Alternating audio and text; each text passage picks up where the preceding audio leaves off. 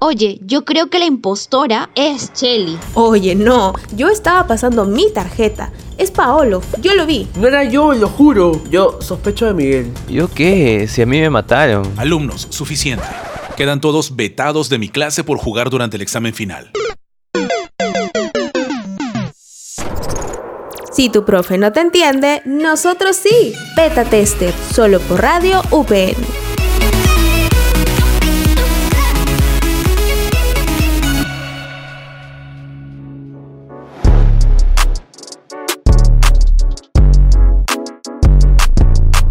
Hola, ¿qué tal beta testeros? Yo soy Kundalini, pero no me encuentro sola. El día de hoy nos acompaña Matías. ¿Qué tal Matías? ¿Cómo estás? Hola Kundalini, me alegro de estar acá en este nuevo programa de Beta Tester y tenemos nuevas novedades. Así es Mati, como siempre en Beta Tester traemos lo mejor en Beta Data y la Game Zone. Así que sin más, vamos a darle inicio, no te desconectes porque ya comenzó Beta Tester.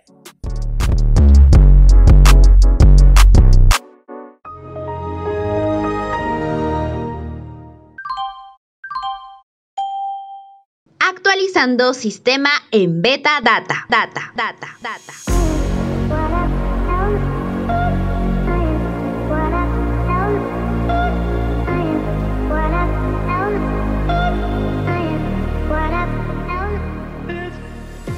Por décadas los videojuegos han provisto a sus usuarios un escape a todo tipo de mundos para vivir increíbles aventuras a través de plataformas cada vez más avanzadas, pero también han sido la base de distintas producciones cinematográficas y televisivas cuya calidad ha ido mejorando con el tiempo. A pesar de unos desastrosos primeros intentos con películas como Super Mario Bros. de 1993 y Double Dragon de 1994, los filmes que son adaptaciones de videojuegos han evolucionado hasta el punto de que ya se pueden esperar exitosas y divertidas producciones como Detective Pikachu de 2019, Sonic the Hedgehog de 2020 o por lo menos entregas aceptables como Mortal Kombat de 2021. Bueno Matías, así como nos estabas dando un poco eh, ya hablando del tema, pues en Beta Data vamos a hablar sobre la invasión de los videojuegos a la pantalla grande. A propósito del estreno hace poco que fue de Uncharted en el, el 11 de febrero, eh, pues es una película protagonizada por Tom Holland y sin duda ha rejuvenecido a Nathan Drake. Este filme es una precuela de los videojuegos, así que aquí vemos el origen de, eh, Drake un, un, poco más carismático y rebelde, el rebelde cazador de tesoros, que se ve involucrado en las más increíbles y peligrosas aventuras.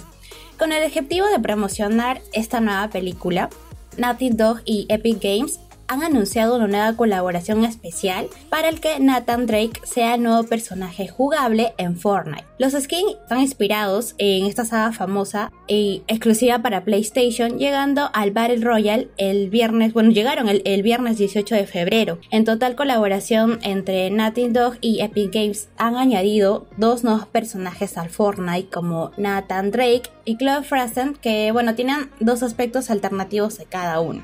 Mi papi, mi Holland, mi reggae. Y ahora, con respecto a la nueva película de Sonic, este videojuego ha estado activo desde los comienzos de los 90 y su éxito no se ha detenido. En 2020 sorpresivamente se estrenó la primera película con el famoso erizo azul. Aunque las críticas no fueron del todo positivas, Paramount decidió darle una nueva oportunidad al personaje anunciando una secuela.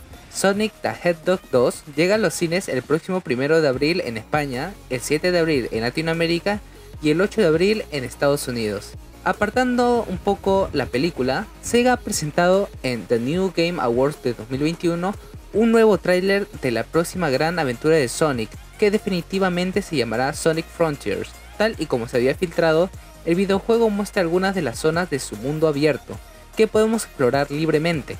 Estará disponible en Navidades de 2022 para PS5, Xbox Series, Nintendo Switch, PC, PlayStation 4 y Xbox One. Y ahora Matías vamos a hablar de que bueno, se va a filmar una nueva película de Mario Bros. y se creará un sistema con pantalla holográfica para jugar el Super Mario Bros. Se trata de una nueva película animada del exitoso personaje de Nintendo y será la tercera entrega de la franquicia que en el año 1986 tuvo una versión japonesa de anime y en el 93 una versión de live action, que fue comercialmente un fracaso. Esta nueva entrega será dirigida por Air por Aaron Horvath y Michael Hellenick. Contará con Chris Pratt para la voz de Mario Bros y Charlie Day como Luigi. Ahora hablando un poco del sistema de pantalla holográfica, Nintendo Live ha creado mediante una pantalla de Looking Glass Factory la posibilidad de jugar al antiguo Super Mario Bros. como nunca antes, ya que estas permiten convertir las imágenes estáticas en hologramas para aportar cierta profundidad en el primer sistema de hologramas 3D eh, personales. A su vez permite que el usuario pueda crear aplicaciones con hologramas interactivo a través de Unity y Unreal.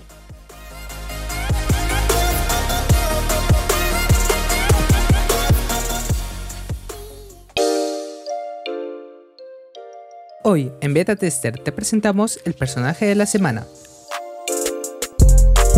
Amy Henning es nuestro personaje de la semana.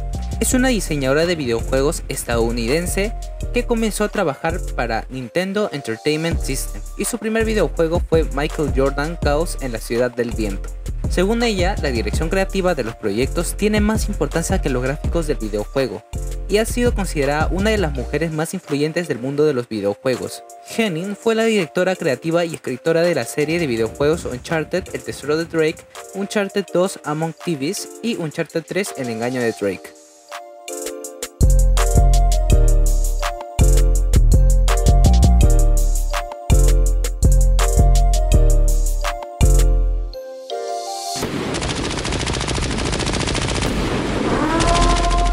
Cuidado, estás entrando a Game.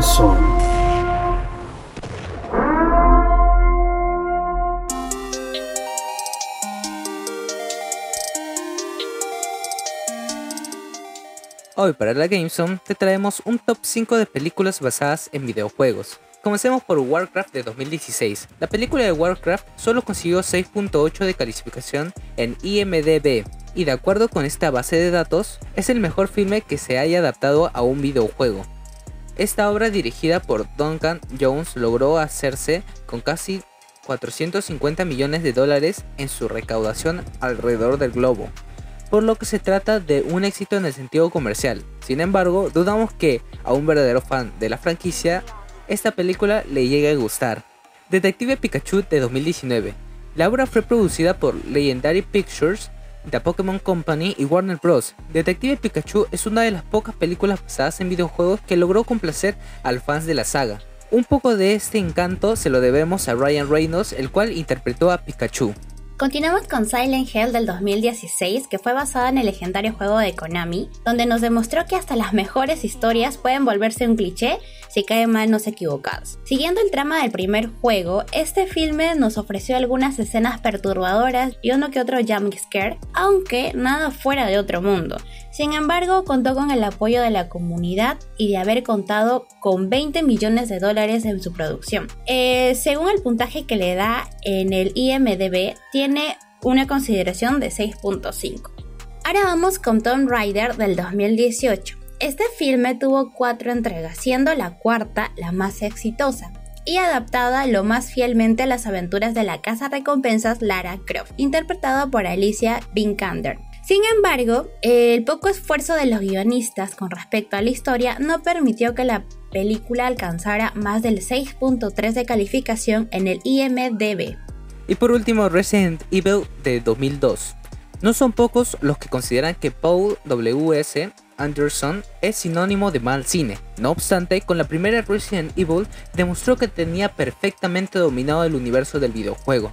Su mezcla de terror y acción es adictiva y, aunque la primera sea la mejor de todas, lo cierto es que la tercera y la sexta, la última de la saga, le pisan los talones. En IMDB, este filme tiene un puntaje de 6.7, el cual no es para sentirse orgullosos. Y bueno, Matías, esto fue todo por hoy, por el podcast de hoy, pero recuerden que regresamos la próxima semana con más noticias sobre Betadata y la Game Zone. No se olviden que también nos pueden escuchar en la página web y el aplicativo de Radio UPN, así como también por Anchor y Spotify.